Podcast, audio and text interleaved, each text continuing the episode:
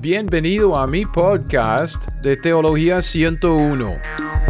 Yo soy Gregory Kidrowski y este es mi lugar en donde yo puedo hablar de lo que a mí me interesa. Y lo que me interesa es la Biblia. Estamos colocando un fundamento para orientarnos bien para nuestro estudio de Pablo. Queremos estudiar la vida de Pablo, queremos estudiar el ministerio de Pablo y también queremos estudiar la revelación especial que Dios le dio únicamente al principio a Pablo en Hechos capítulo 9. Pero para estudiar todo esto, necesitamos primero colocar un fundamento, necesitamos establecer las reglas del juego, marcar la cancha. Entonces, esto es lo que estamos haciendo en estos primeros episodios de esta serie sobre la línea de tiempo de Pablo, o sea, la vida y el ministerio de Pablo con base en una línea de tiempo para ver cómo es que, que, Dios hizo todo lo que hizo en la vida de Pablo a través de la vida de Pablo y su ministerio. ¿Qué es lo que hemos visto hasta ahora? Primero vimos que la Biblia es la palabra de Dios. Vimos que la Biblia, la escritura, es el conjunto de las palabras que Dios nos ha dicho. O sea, como si Dios estuviera Él mismo físicamente presente, sentado con nosotros, hablándonos en español. Así es la Biblia para nosotros. Entonces, con base en eso, vimos que no tenemos ningún derecho de interpretar la Biblia, lo que Dios nos dice conforme a nuestro propio parecer. Sería tergiversar las palabras de Dios.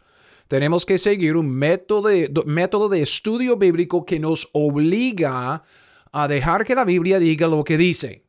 Okay, pasamos mucho tiempo hablando de esto, hablando acerca de, uh, de apneustas, lo, que es, digamos, la palabra inspirada, que es una palabra soplada de Dios, y luego nos metimos en los detalles de, del, ciclo de aprendizaje, de cuáles son nuestras presuposiciones, la hermenéutica, el estudio bíblico, sistema de teología, y vamos a retomar este, este, este tipo de estudio hoy, pero quisiera solo para, para ubicarnos un poco decir que esto implica que tenemos que siempre empezar con la observación, o sea, con la Biblia siendo tal, la Biblia, la inspirada ah, palabra de Dios, Dios soplando palabras a nosotros, hablando a nosotros como si estuviera presente a nosotros, que nosotros no tenemos ninguna, ningún derecho de tergiversar la palabra de Dios, tenemos que interpretar la Biblia como normal literalmente.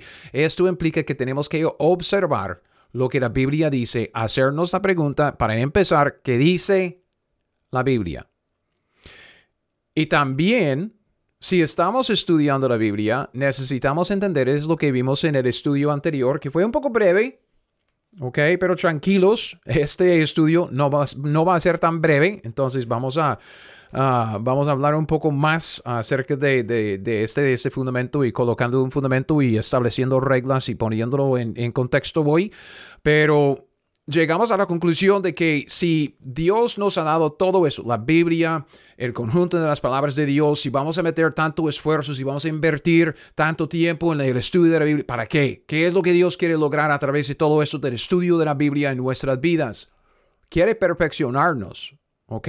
Quiere utilizar la Biblia en las manos del Espíritu Santo de Dios para conformarnos a la, a la, imagen de Cristo, ¿ok? Entonces, nuestro estudio de la Biblia es sumamente importante porque toda nuestra aplicación práctica de la Biblia se basa en lo que estamos sacando de ella en cuanto a la enseñanza. O sea, la Biblia es primero para enseñarnos, pero luego vienen las tres partes de la aplicación de ella, la redargución, la corrección y la instrucción en justicia conforme a 2 de Timoteo capítulo 3, los versículos 16 y 17. Y esto nos deja aquí en este punto lo que queremos ah, desarrollar en este episodio. La herramienta más práctica en el aprendizaje de la Biblia tiene que ser la línea de tiempo. Una línea de tiempo, viendo, viendo como como hicimos líneas de tiempo ahí en, en, uh, en la escuela.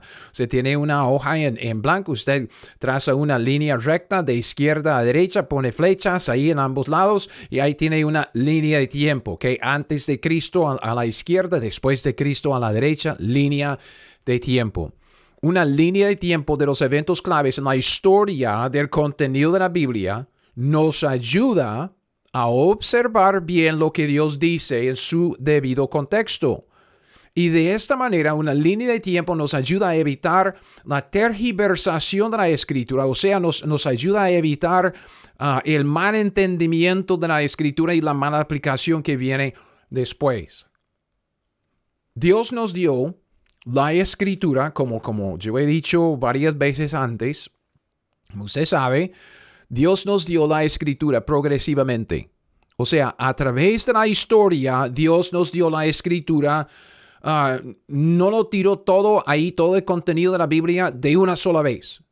De una parte, luego pasaron unos años, de otra parte, luego pasaron unos años, y esto, este proceso llevó como unos dos mil años en total Ah, como que para, para darnos todo el contenido de la escritura.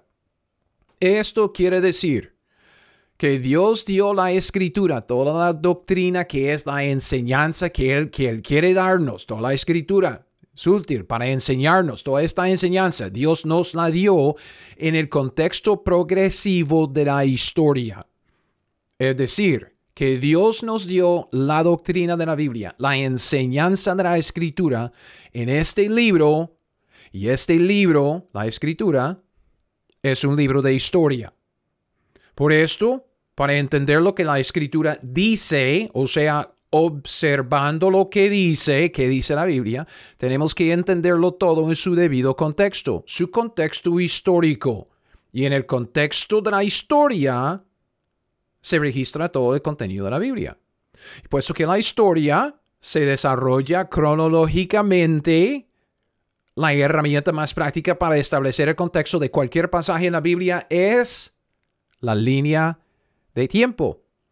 Entonces, para destacar la importancia de esto, quisiera volver a nuestro ciclo de aprendizaje. Yo tengo um, como algunos conceptos que, me ayudan a mí a entender cómo es que yo aprendo, cómo es que aprendemos ah, la escritura o cualquier otro tema ah, realmente. Y también otros esquemas, otros conceptos, digamos, que yo he puesto en esquema que me ayuda a entender la Biblia y su estructura. Entonces voy a, compartir otro de estos esquemas, como es como un bosquejo de la Biblia en su totalidad.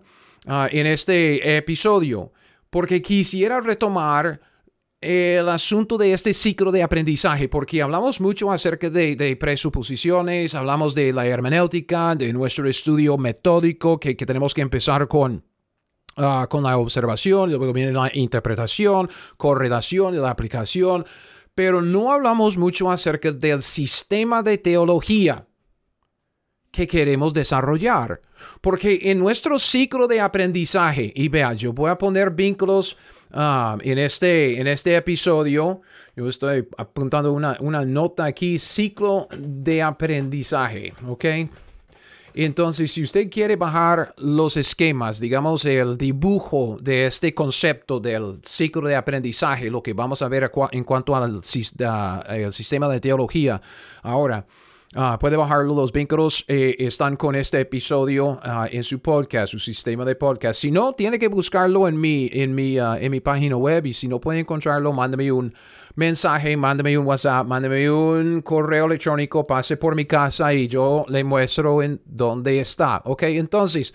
Hay un sistema de teología que se desarrolla naturalmente cuando estudiamos la Biblia conforme a lo que hemos venido aprendiendo conforme a una hermenéutica normal y literal, conforme a un método bíblico de, estudiar la escritura. Cuando, cuando nos acercamos a la Biblia, sencillamente tomando la Biblia tal como Dios hablándonos a nosotros en español, normal literalmente, hay un sistema de teología que empieza a desarrollarse en nuestras mentes.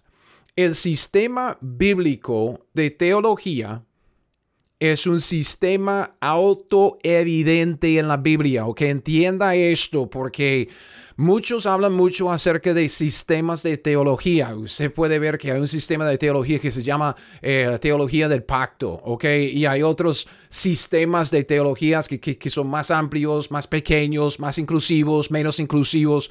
Pero yo digo para que un sistema de teología sea bíblico, bíblico, tiene que ser un sistema que se enseña, se desarrolla, se destaca en la misma Biblia. Y yo le digo que lo que voy a explicarles es, el sistema autoevidente en la Biblia. O sea, si usted lee la Biblia, simplemente leyendo la Biblia, tomando lo que la Biblia dice de una manera normal y literal, como el español que utilizamos en la calle todos los días, usted va a ver este sistema de teología. Es autoevidente. Eso es que usted no puede no verlo. ¿Ok? Entonces recuerde, el ciclo de aprendizaje ¿Cómo se desarrolla un sistema de teología? Nuestro sistema de teología se desarrolla conforme a nuestro ciclo de aprendizaje. Otra vez, el vínculo para, para bajar el, el, gráfico, digamos, la imagen de este ciclo de aprendizaje está en las notas de este episodio. El ciclo de aprendizaje es como un reloj. Arriba en, la posición de 12 tenemos presuposiciones. ¿ok? Nuestras presuposiciones, lo que, lo que damos por sentado acerca de las verdades en, en, el mundo. ¿Ok? Dios existe. Dios es el Dios de la Biblia, o sea, es el creador. Dios se ha revelado con autoridad que hay, hay, ciertas presuposiciones que nosotros tenemos y estas presuposiciones, dando por sentado que Dios se ha revelado con autoridad en la escritura, que la escritura es la palabra inspirada de Dios, lo que Dios habla en voz alta a nosotros, e, es exactamente lo que leemos en las palabras de la escritura. Entonces tiene cierta autoridad nosotros desarrollamos una hermenéutica. La hermenéutica de cómo entendemos la Biblia, cómo interpretamos la Biblia, es que queda en la posición de, de tres en nuestro reloj de este ciclo. La hermenéutica tiene que ser una hermenéutica normal y literal. O sea, no tenemos derecho de tergiversar las palabras de Dios interpretando la escritura alegóricamente, o sea, figurativamente, ¿ok? Entonces nuestra hermenéutica nos lleva a nuestro estudio de la escritura. En nuestro estudio queda en la posición de, de seis en el reloj, ahí siguiendo el ciclo, este círculo de aprendizaje. Y nuestro estudio de la Biblia tiene que seguir este método. Tenemos que empezar con la observación. ¿Qué es lo que Dios dijo? Ahí es donde tenemos que empezar. ¿Qué dice la escritura? Luego viene la interpretación, una vez que entendamos lo que dice la Biblia. Y con la interpretación, si necesitamos un poco de ayuda, tenemos la correlación. Paso número tres, ¿ok? Observación, interpretación, correlación. Correlación tiene que ver con comparar la escritura con la escritura, o sea, otros pasajes bíblicos. Pero también podemos comparar la escritura con otros libros, lo que los otros hombres, maestros, pastores del pasado han escrito sobre el asunto, ah, mensajes de, por audio o por video, lo que sea. Correlación para ayudarnos a llegar a una buena aplicación, que es el cuarto paso. Observación, interpretación, correlación y aplicación, siempre empezando con la observación. Muy importante, ¿ok? Muy, muy importante. Y esto nos lleva a la posición de, de las nueve ¿ok? Nuestro reloj del aprendizaje, ahí a la mano izquierda, el sistema de teología. Y como, como yo he dicho, cuando seguimos esto de nuestras presuposiciones, dejando que nuestras presuposiciones determinen nuestra hermenéutica y dejando que nuestra hermenéutica determine nuestro método de estudio bíblico, el sistema de teología se desarrolla naturalmente, o sea, por sí solo. Porque vea, la teología, cuando estamos hablando de sistema de teología, teología es simplemente el conocimiento de Dios. Conocimiento de Dios y de sus obras. Es el conocimiento que adquirimos leyendo y estudiando la Biblia. Y cuando hablamos de un sistema de teología, un sistema es simplemente una estructura para organizar todo el conocimiento bíblico, o sea, la teología que estamos adquiriendo leyendo y estudiando la Biblia. No es nada difícil. ¿Ok? Y lo que, lo que hemos de entender es que este asunto de un sistema de teología es que el sistema que, nosotros queremos es el sistema que se desarrolla naturalmente conforme a que estudiemos la Biblia. O sea, es, eh, queremos un sistema de teología que viene de la misma Biblia para, para que nuestra teología sea bíblica, una teología bíblica. Es un sistema de teología, un sistema bíblico. Un sistema bíblico. ¿Cuál es, cuál es el sistema que la Biblia usa para organizar todo el contenido de Génesis a Apocalipsis. Ok, línea de tiempo. Quisiera que usted piense una línea de tiempo empezando con Génesis a mano izquierda. Ok, y otra vez en las notas de este episodio yo voy a poner los vínculos a, lo que estoy describiendo. Ok, pero, pero imagínese.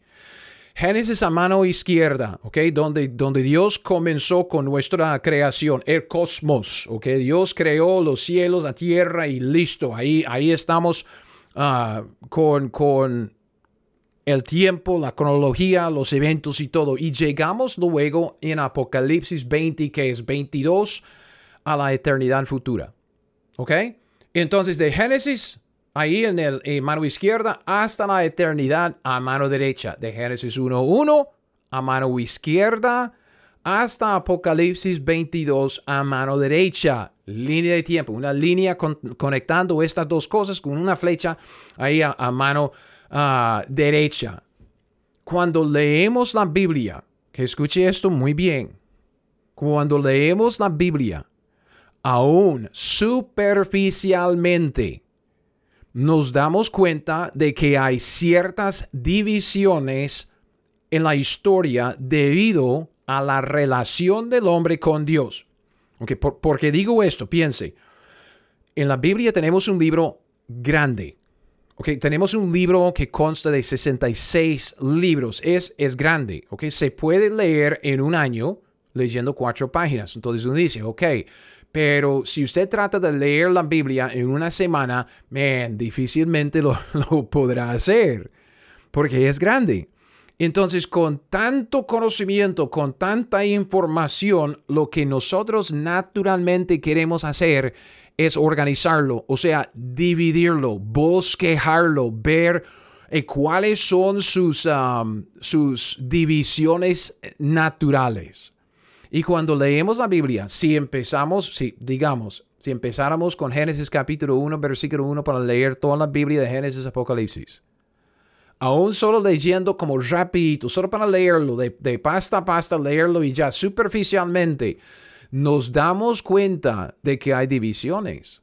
Okay, la división más fácil de ver en la Biblia es la división de los dos testamentos.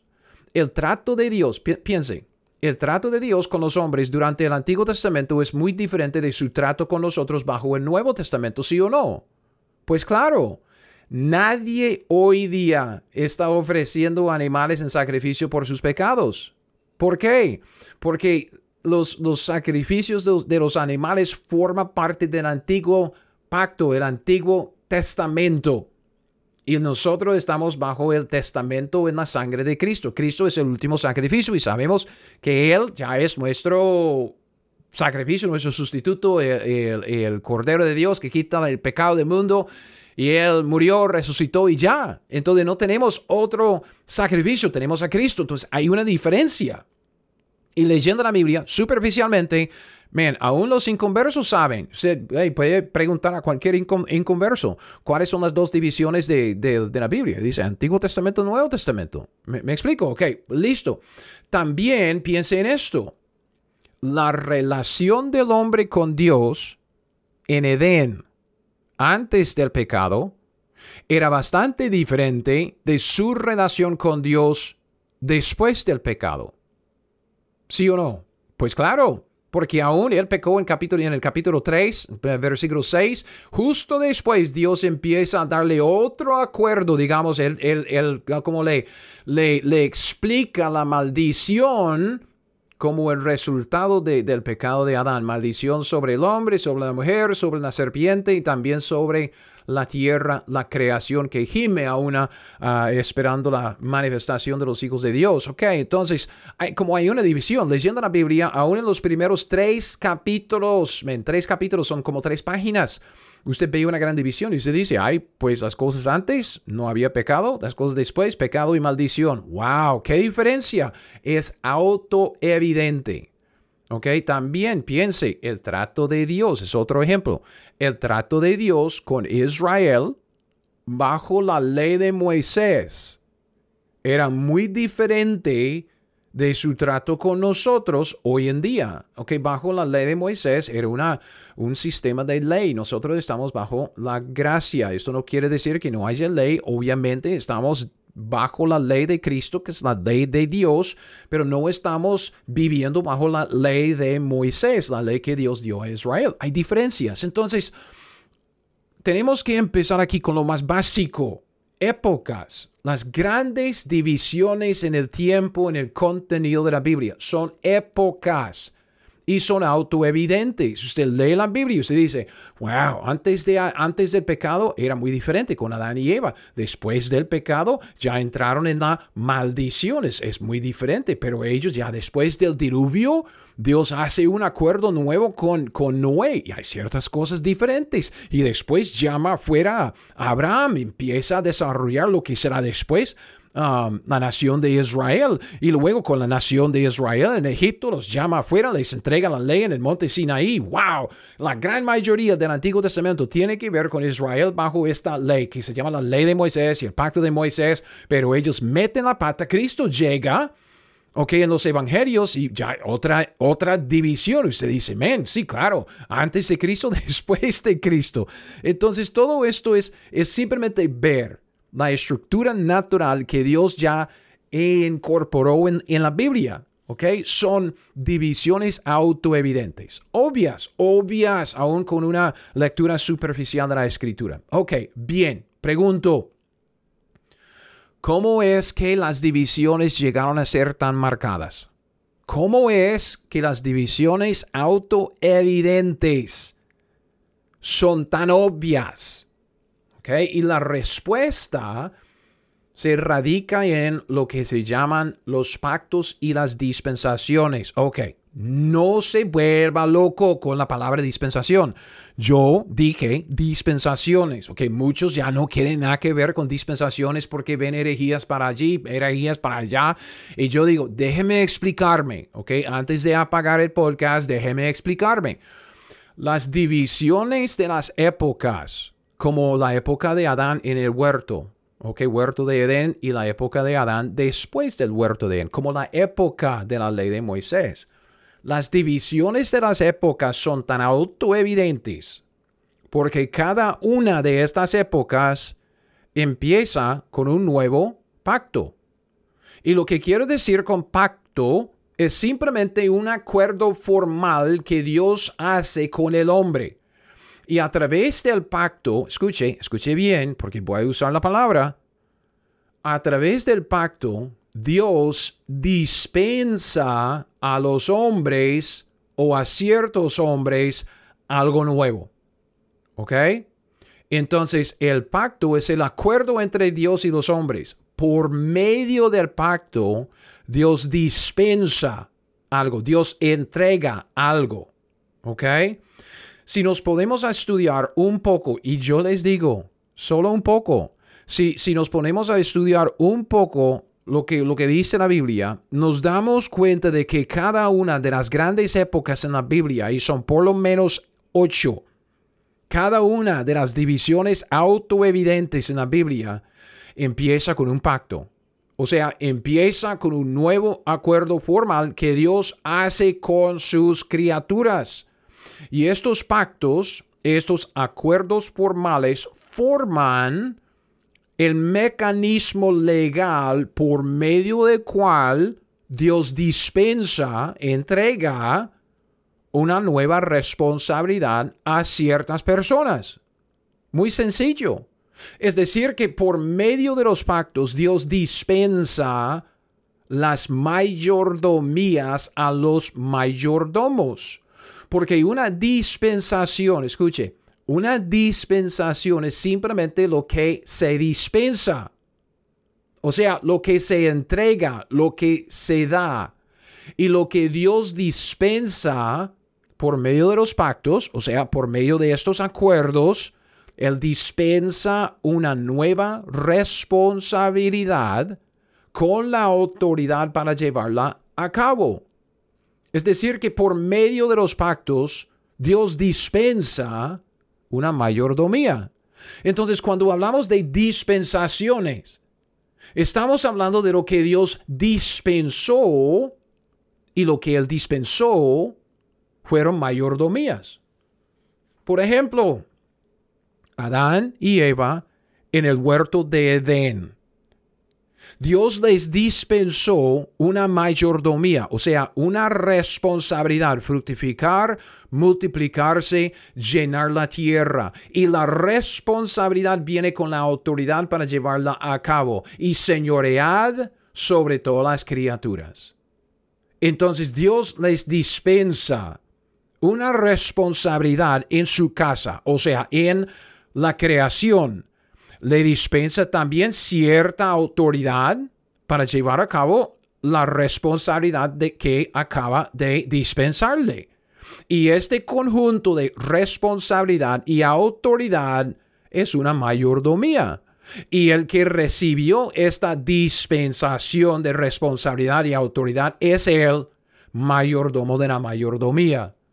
Entonces, las dispensaciones, muchos quieren decir, y, lo dicen honestamente, equivocadamente, es que dicen que hay una dispensación de este tiempo, una dispensación de este tiempo y una dispensación de aquel tiempo. No, las, épocas tienen que ver con el tiempo. Las épocas son lapsos, las épocas son periodos. Las dispensaciones, cuando nos referimos a una dispensación, es lo que se dispensó. Así es lo que quiere decir la palabra dispensación, es lo que se dispensa. Y lo que se dispensa por medio de un pacto, un acuerdo legal, formal, es una mayordomía. Porque Dios dispensa una responsabilidad. Adán, Eva, fructificar, multiplicarse, llenar la tierra. Y dispensa una autoridad para llevar a cabo esta dispensación de responsabilidad. Señorean los peces del mar, en los aves del cielo y todas las criaturas. Ok, listo. Entonces, cuando vemos la escritura, leyendo la escritura, aún superficialmente, vemos diferentes épocas, diferentes grandes divisiones. Y yo les digo que hay ocho, ocho, ¿ok? Grandes divisiones, divisiones generales. De Génesis hasta Apocalipsis. Dios está haciendo algo y se dice, ok, una época de, Adán y Eva en el huerto, otra época Adán y Eva después del huerto, después del pecado, ahí bajo la, ah, la maldición. Luego llegamos a Noé y luego Noé recibe un pacto, ¿ok? Luego después de Noé, el fracaso con el, eh, la torre de Babel, luego llegamos a, a, Abraham y Dios llama fuera a Abraham, empieza a desarrollar todo su programa a través de Abraham y su descendencia física, Abraham. Y luego pues después de, de un tiempo, una época con Abraham, ya vemos que, que Moisés, ah, Saca a Israel por medio de Moisés y los lleva al monte Sinaí para entregarles la ley. Todo ese tiempo de la ley, esa gran época de, la ley, ah, tiempo bajo la ley de Moisés, llegamos a Cristo y luego ya tenemos otra época porque algo cambió, porque Dios llevó el Evangelio a nosotros, los gentiles. Pero un día de estos nos va a arrebatar y cuando nos arrebata luego vuelve a poner su atención sobre Israel para, para llevar a cabo la última semana de la época de, de, ah, la ley de Moisés y entrar en el reino que es el milenio. Digamos, Cristo viene la segunda vez y, establece el, el milenio. Son ocho y cada una de estas épocas empieza con un pacto nuevo.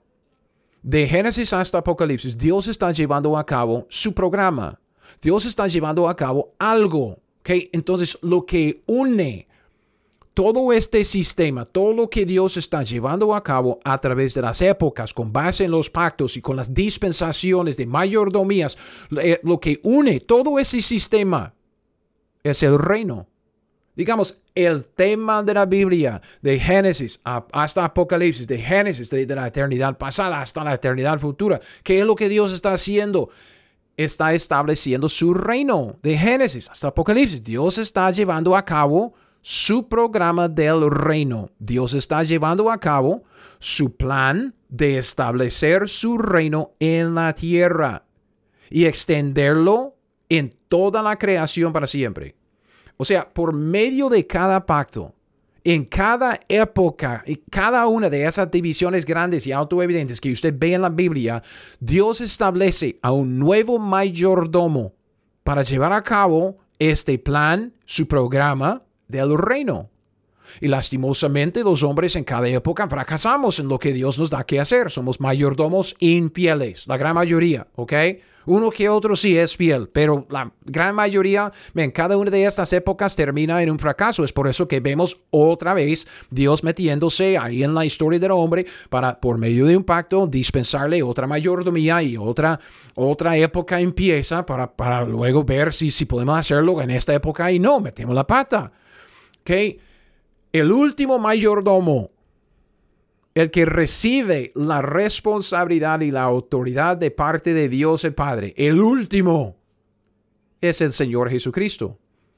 Él llega a ser el único mediador entre Dios y los hombres porque Él es el único mayordomo fiel en toda su responsabilidad, siempre. Y por esto, cuando el reino de Cristo, el mediador, se establece, o sea, en la segunda venida, viene, establece su reino. Se extenderá durante, este reino se extenderá durante todo el milenio, por mil años, y luego seguirá extendiéndose por toda la eternidad. Escucha lo que dice Isaías, capítulo 9, los versículos 6 y 7. Un pasaje bien conocido, usted va a reconocerlo. Isaías 9, 6 y 7. La Biblia dice, porque un niño nos es nacido, hijo nos es dado, el principado sobre su hombro, y se llamará su nombre admirable, consejo Dios fuerte, Padre eterno, príncipe de paz. Eh, y dice, lo dilatado de su imperio y la paz no tendrán límite sobre el trono de David y sobre su reino, disponiéndolo y confirmándolo en juicio en justicia desde ahora y para siempre. El celo de Jehová de los ejércitos hará esto. Cristo cuando Él entre en su mayordomía plenamente, o sea, cuando venga en la segunda venida y establece el reino de Dios aquí en la tierra, que se llama el milenio, va a extender, ok, lo dilatado de su imperio no tendrá límite, va a extender el reino desde el trono de David y luego después del milenio para siempre va, va a extenderlo. Entonces, de esto trata la Biblia. Este es el contexto de los dos testamentos. Este es el contexto de cada uno de los 66 libros de la Biblia. Este es el contexto de cada capítulo, cada versículo, cada oración, frase y palabra en toda la Biblia. Y puesto que este tema de la Biblia se desarrolla a través de la historia que se registró en el libro que Dios nos dio, es un libro de historia, la herramienta más práctica para ayudarnos a ver y tomar en cuenta la estructura de este sistema bíblico de teología es la línea de tiempo. Okay, esta es otro gráfico, okay, otra imagen que yo voy a explicarle. También puede ver el vínculo abajo de esta línea de tiempo general. Yo he hablado mucho acerca de esta línea de tiempo en otras, ah, otros estudios, especialmente en mi canal de YouTube, que es Teología 101, puede buscarlo allá. Voy a repasarlo, ¿ok? Porque otra vez lo que quiero es que usted piense de, en una línea de tiempo con Génesis a mano izquierda, Apocalipsis a mano derecha. Y en esta línea de tiempo lo que tenemos son las grandes divisiones en la línea. Primero una división, una sección a la izquierda que se llama Edén. Porque Adán y Eva en Edén antes del pecado forma una época. Cuando ellos pecaron, la cosa cambió, Dios se metió, dio más revelación y otro acuerdo, otro pacto y dispensó por medio de ese pacto otra, otro acuerdo, ok, otra mayordomía y vemos a Adán y Eva, su descendencia después del pecado. Luego llegamos al diluvio. ¿ok? Porque hay un fracaso con Adán y Eva, sus descendencias, bajo esa, ese acuerdo. Y luego Dios empieza de nuevo, después del juicio del diluvio, empieza de nuevo con Noé, con otro pacto, ¿ok? Se dispensa, Dios dispensa una nueva mayordomía a Noé y a su descendencia, a los gentiles, a Noé y sus tres hijos, ¿ok? Ellos fracasan, tenemos la torre de Babel y luego la confusión de las lenguas y Dios empieza de nuevo con otro acuerdo nuevo, dispensando una mayordomía nueva a Abraham. Entonces tenemos una época con Abraham y su familia que Dios está ya empezando a trabajar con una familia para desarrollar lo, que luego llegaría a ser la nación de Israel. Y, Abraham y su familia fracasan en su mayordomía, entonces Dios lleva toda la familia a Egipto. Y en Egipto pasan sus 430 años y lo que sea. Y luego Dios manda a Moisés para sacar a la nación de Israel, llevarlos al monte Sinaí, en donde él entra en otro acuerdo con ellos, un acuerdo formal que se llama el pacto de Moisés, que viene con la ley de Moisés. Y de esta es, la gran mayoría del Antiguo Testamento, pero dentro del contexto de esta ley de Moisés y el pacto de Moisés, vemos otros pactos, el pacto palestino, luego el pacto de David, que establece el hijo de David como el rey eterno sobre el, trono eterno de David. También el nuevo pacto se promete, ¿ok? Se anuncia, es una profecía acerca del nuevo pacto en Jeremías capítulo 31. Cristo llega a esta gran división entre el Antiguo Testamento a mano izquierda, el Nuevo Testamento a mano derecha, donde Dios empieza con, con algo nuevo con Cristo. Entonces, en la cruz, cuando Cristo muere, tres días después resucita, el nuevo pacto que se prometió en Jeremías 31 se ratifica. ¿Ok? Pero no se, no se pone vigente, digamos, no estamos viviendo dentro o bajo el nuevo pacto en su totalidad en ese momento, estamos bajo el Nuevo Testamento. Hay una gran diferencia entre el Nuevo Testamento y el Nuevo Pacto, ¿ok? Vamos a hablar de esto en más detalle luego en otras enseñanzas. Pero nosotros estamos viviendo bajo el Nuevo Testamento. Un día pronto Dios nos arrebata para llevarnos al, juicio del, del, tribunal de Cristo y vuelve su atención, pone su atención sobre la nación de Israel. tenemos siete años de tribulación para terminar la prevaricación que empezó bajo el, la ley en el Antiguo Testamento y con esto Cristo viene la segunda vez para empezar el milenio, mil años, la eternidad. Son las grandes divisiones en una línea de tiempo. Uno, dos, tres, cuatro, cinco, seis, siete ocho grandes épocas. Entonces, basta decir que con esta línea de tiempo general podemos ver la estructura de la Biblia. Es una estructura que cristaliza alrededor de los pactos principales que Dios estableció con los hombres. Otra vez, vínculo está, el vínculo está en las notas de este episodio. Si quiere bajar este gráfico y ver cómo es la línea de tiempo y qué es lo que estoy diciendo, o búsquelo en mis enseñanzas ahí en mi canal de YouTube. Yo puedo estar poniendo esta enseñanza en unos videos en estos días.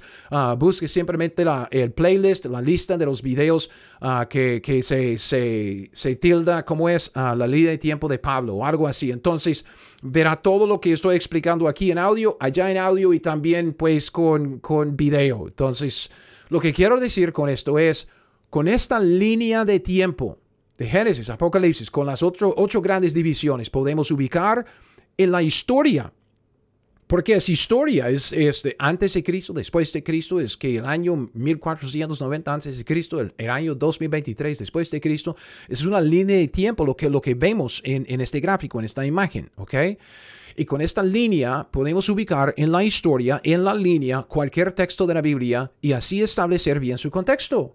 Okay, y a menudo es lo que yo llamo su contexto acumulativo, porque una vez que, que ubiquemos un pasaje, digamos, un evento, en la línea de tiempo, todo lo que sucedió antes tiene que ver con su contexto acumulativo, porque siempre tenemos que tomar en cuenta todo lo que sucedió antes del texto para, para establecer su contexto acumulativo.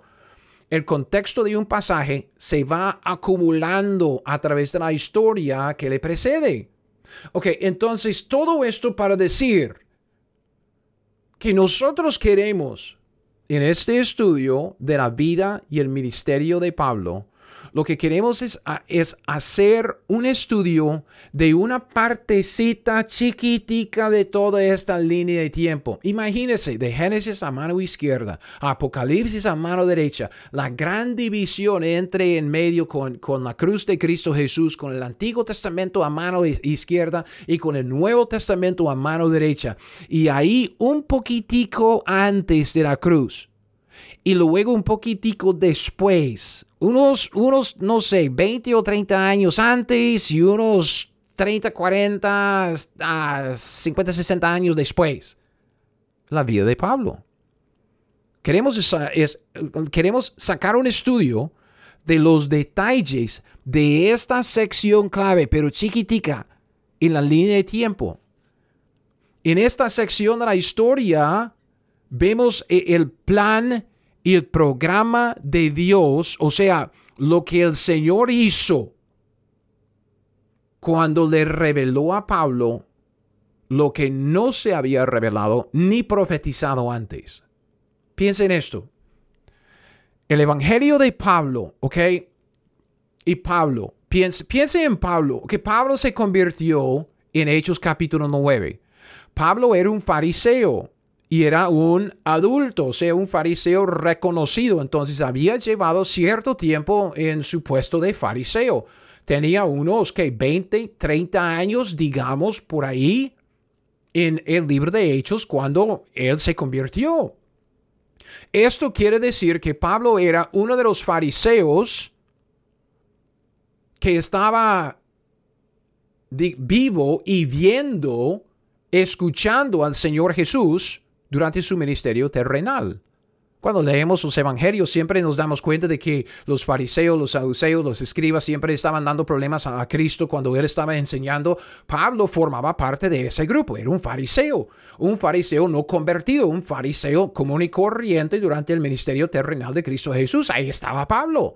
Y luego lo vemos después que él se convierte, como dije, en Hechos capítulo 9 y vive hasta hasta más o menos el año 60, 70, por ahí, 68 creo que como murió decapitado. Pablo es un, es, es un hombre que vivió durante este, esta transición del Antiguo Testamento al Nuevo Testamento. un pedacito de nuestra historia clave. Y, y, cuando, cuando vemos a Pablo y cuando empezamos a pensar en qué tan único es Pablo, piensa en eso, el Evangelio que Pablo predicaba. El Evangelio de Pablo, como vimos antes, eh, antes en el contexto de los comentarios del Evangelio de Pablo, el Evangelio que Pablo predicaba y el misterio que él enseñaba. Ok, vamos a ver más detalles sobre el misterio, entonces no se preocupe. El Evangelio de Pablo, el misterio que él predicaba eran ocultos, o sea, no revelados, por lo tanto, no conocidos desde la eternidad pasada hasta la época de Pablo y su conversión justo después de la cruz de Cristo Jesús. En este tiempo, ahí justo después, en nuestra línea de tiempo, como poco después de, la cruz, ahí en el primer siglo. Romanos 16, 25 y 26. Escucha lo que Pablo dice. Romanos 16, el versículo, el versículo 25 y el 26. Pablo dice, al que puede confirmaros según mi evangelio y la predicación de Jesucristo, según la revelación del misterio que se ha mantenido oculto desde tiempos eternos, pero que ha sido manifestado ahora y que por las escrituras de los profetas, según el mandamiento de Dios eterno, se ha dado a conocer a todas las gentes para que obedezcan a la fe. Lo que Pablo predicaba, su evangelio, el misterio de Cristo, dice, se ha mantenido oculto desde tiempos eternos. El Evangelio y el misterio que Pablo predicaba no se dieron a conocer en las generaciones antes de él. Dios se lo dio toda esta revelación a Pablo primero. E, Efesios capítulo 3. Yo sé, eso es un pasaje largo, pero necesitamos leer del 1 al 9. Entonces, paciencia, respira. Ok, aquí viene. Escuche. Efesios 3.1. Por esta causa yo, Pablo, prisionero de Cristo Jesús, por vosotros los gentiles, si es que habéis oído de la administración de la gracia de Dios que me fue dada para con vosotros. Versículo 3, que por revelación. Me fue declarado el misterio, como antes lo he escrito brevemente, leyendo lo cual podéis entender cuál sea mi conocimiento en el misterio de Cristo. Misterio, fíjese, versículo 5, misterio que en otras generaciones no se dio a conocer a los hijos de los hombres, como ahora es revelado a sus santos apóstoles y profetas por el Espíritu que los gentiles son coherederos y miembros del mismo cuerpo, copartícipes de la promesa en Cristo Jesús por medio del Evangelio, del cual yo fui hecho ministro por el don de la gracia de Dios que me ha sido dado ah, según la operación de su poder. A mí que soy menos que el más pequeño de todos los santos, me fue dada esta gracia de anunciar entre los gentiles el Evangelio de las inescrutables riquezas de Cristo y de aclarar a todos cual sea, fíjese, cuál sea la dispensación del misterio escondido desde los siglos en Dios que creó todas las cosas. Ok, yo sé, es un pasaje largo, pero Pablo dice, vea, lo que yo recibí, este misterio, lo recibí, dice, por revelación me fue declarado el misterio que en otras generaciones no se dio a conocer. Y él explica esto de la revelación, él dice, dice que de aclarar a todos cuál sea la dispensación, o sea, lo que Dios me dispensó. La dispensación es lo que se dispensa, lo que Dios me dispensó, que es el misterio escondido desde los siglos en Dios. Es por eso que tenemos que fijarnos mucho en lo que Pablo dice en Gálatas capítulo 1, cuando está hablando acerca de su evangelio y las, los otros evangelios que él dice que no son evangelios, es un evangelio diferente. Gálatas 1, 11 y 12. Gálatas 1, 11 y 12 dicen, mas os hago saber, hermanos, que el evangelio anunciado por mí no es según hombre pues yo ni lo recibí ni lo aprendí de hombre alguno, sino por revelación de Jesucristo. Nosotros debemos entender esto muy, muy bien para evitar dos cosas, o sea, evitar dos tipos de errores. Primero, las alegorías. Alegorías son interpretaciones privadas, es interpretar la Biblia conforme a su propio parecer. No tenemos derecho de hacerlo. Y luego el otro error es el de los anacronismos, o sea, de no ubicar bien cada evento y cada doctrina en su debido contexto acumulativo, su contexto en la historia, su contexto en la revelación progresiva de Dios. Y por esto quiero desarrollar este estudio un estudio con base en la línea de tiempo, pero la línea de tiempo de la vida de Pablo y de su ministerio.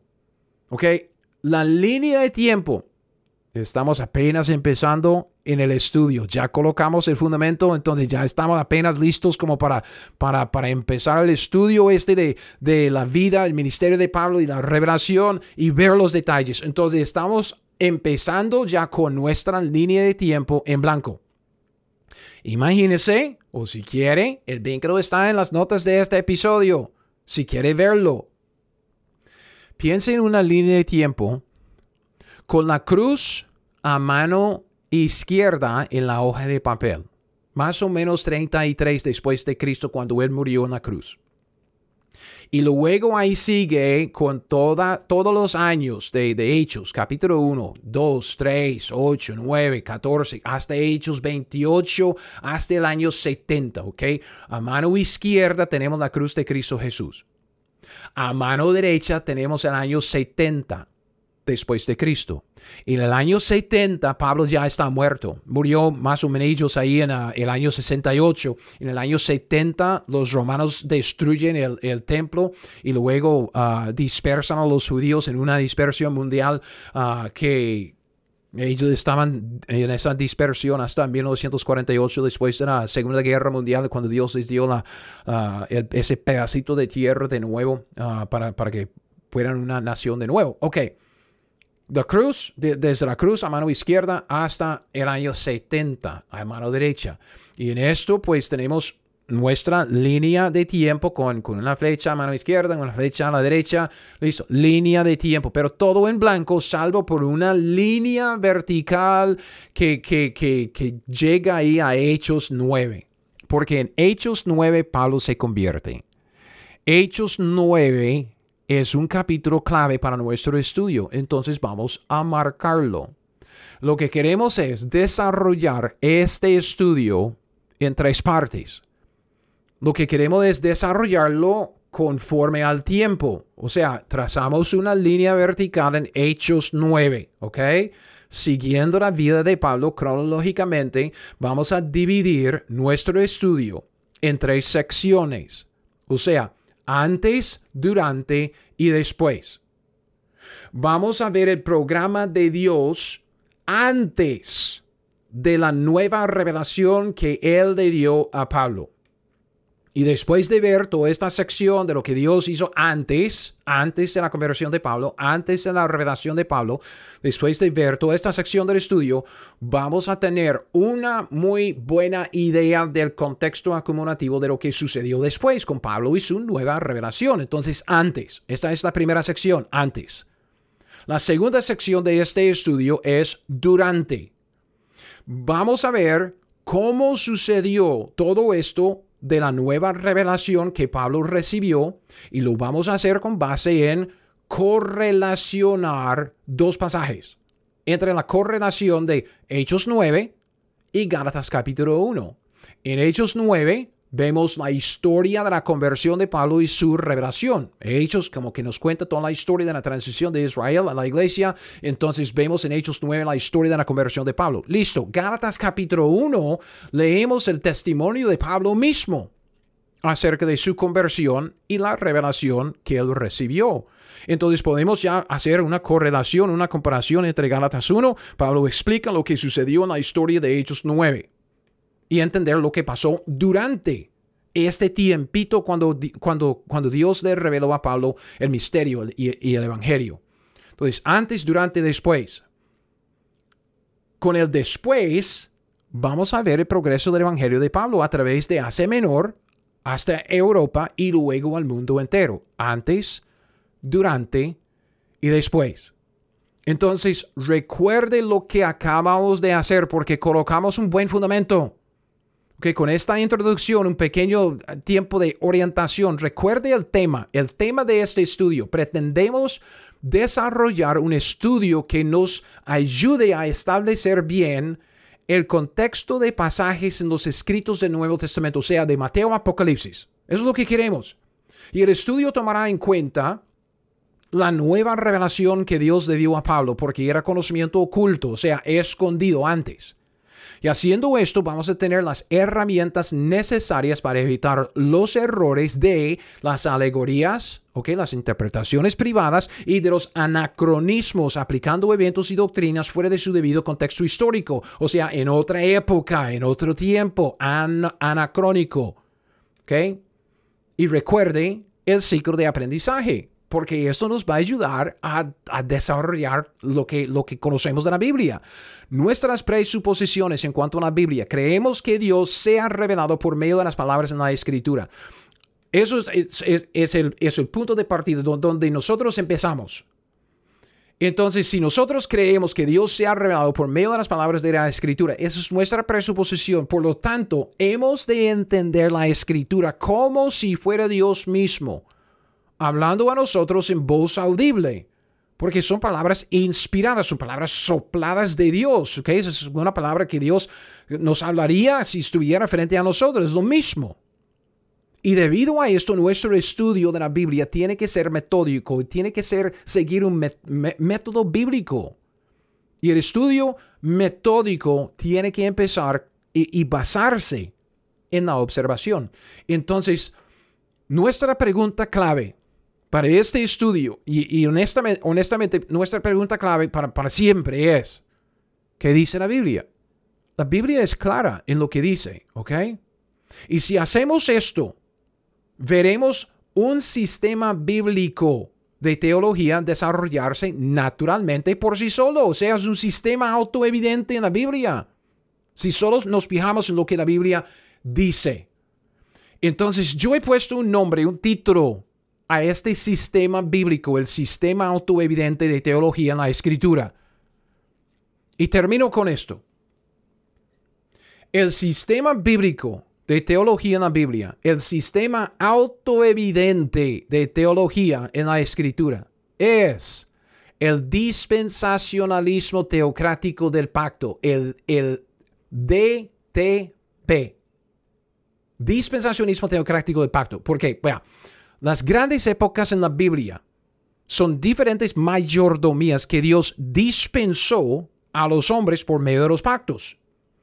Dios ha dispensado estas mayordomías con el fin de establecer su reino en la tierra por medio de sus mayordomos y extender su reino para siempre por toda la creación. Obviamente fracasamos, Cristo no va a fracasar, entonces Cristo será el último mayordomo. Listo.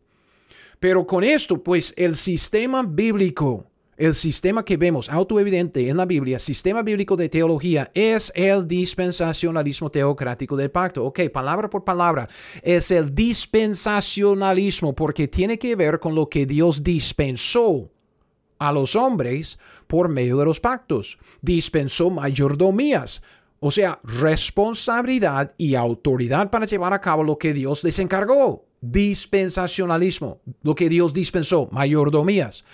Y el, dispensacionalismo de la Biblia es el dispensacionalismo teocrático, porque tiene que ver con el programa del reino que Dios está llevando a cabo en la creación de Génesis Apocalipsis. Dios está estableciendo su reino para extenderlo en la creación para siempre. Teocrático. El dispensacionalismo teocrático del pacto, porque todo el contenido de la Biblia, toda la historia de estas épocas y sus respectivas dispensaciones de mayordomías, cristaliza, todo cristaliza alrededor de los pactos principales que Dios hizo con sus criaturas. Entonces termino con esta pregunta ya con el, fundamento colocado, ya con un poco de conocimiento acerca de, del contexto y orientación a este estudio. Ok, listo, ya entendemos que la escritura es nuestra autoridad. Pregunta clave, ¿qué dice la Biblia? Y con eso vamos a estar desarrollando una, un sistema de teología, un sistema que se llama dispensacionismo teocrático del pacto. Ok, listo, listo. ¿Qué dice? Aquí está la pregunta. ¿Qué dice la Biblia acerca del nuevo evangelio? Y de la nueva revelación que Dios le dio a Pablo. ¿Qué dice la Biblia acerca de esta nueva revelación que Dios le dio a Pablo? Una pregunta sencilla, pero que implica mucho y que abarca mucho más. Hasta el próximo. Nos vemos. Gracias por escuchar mi podcast Teología 101. Ahora, si usted quiere las notas de este estudio o de cualquier otro estudio que he sacado, todos mis estudios están disponibles en mi sitio web teología101.net. Es teología101.net. Y con esto lo dejo. Hasta el próximo. Siga fiel, aprenda la Biblia y haga lo que ella le dice. now, now.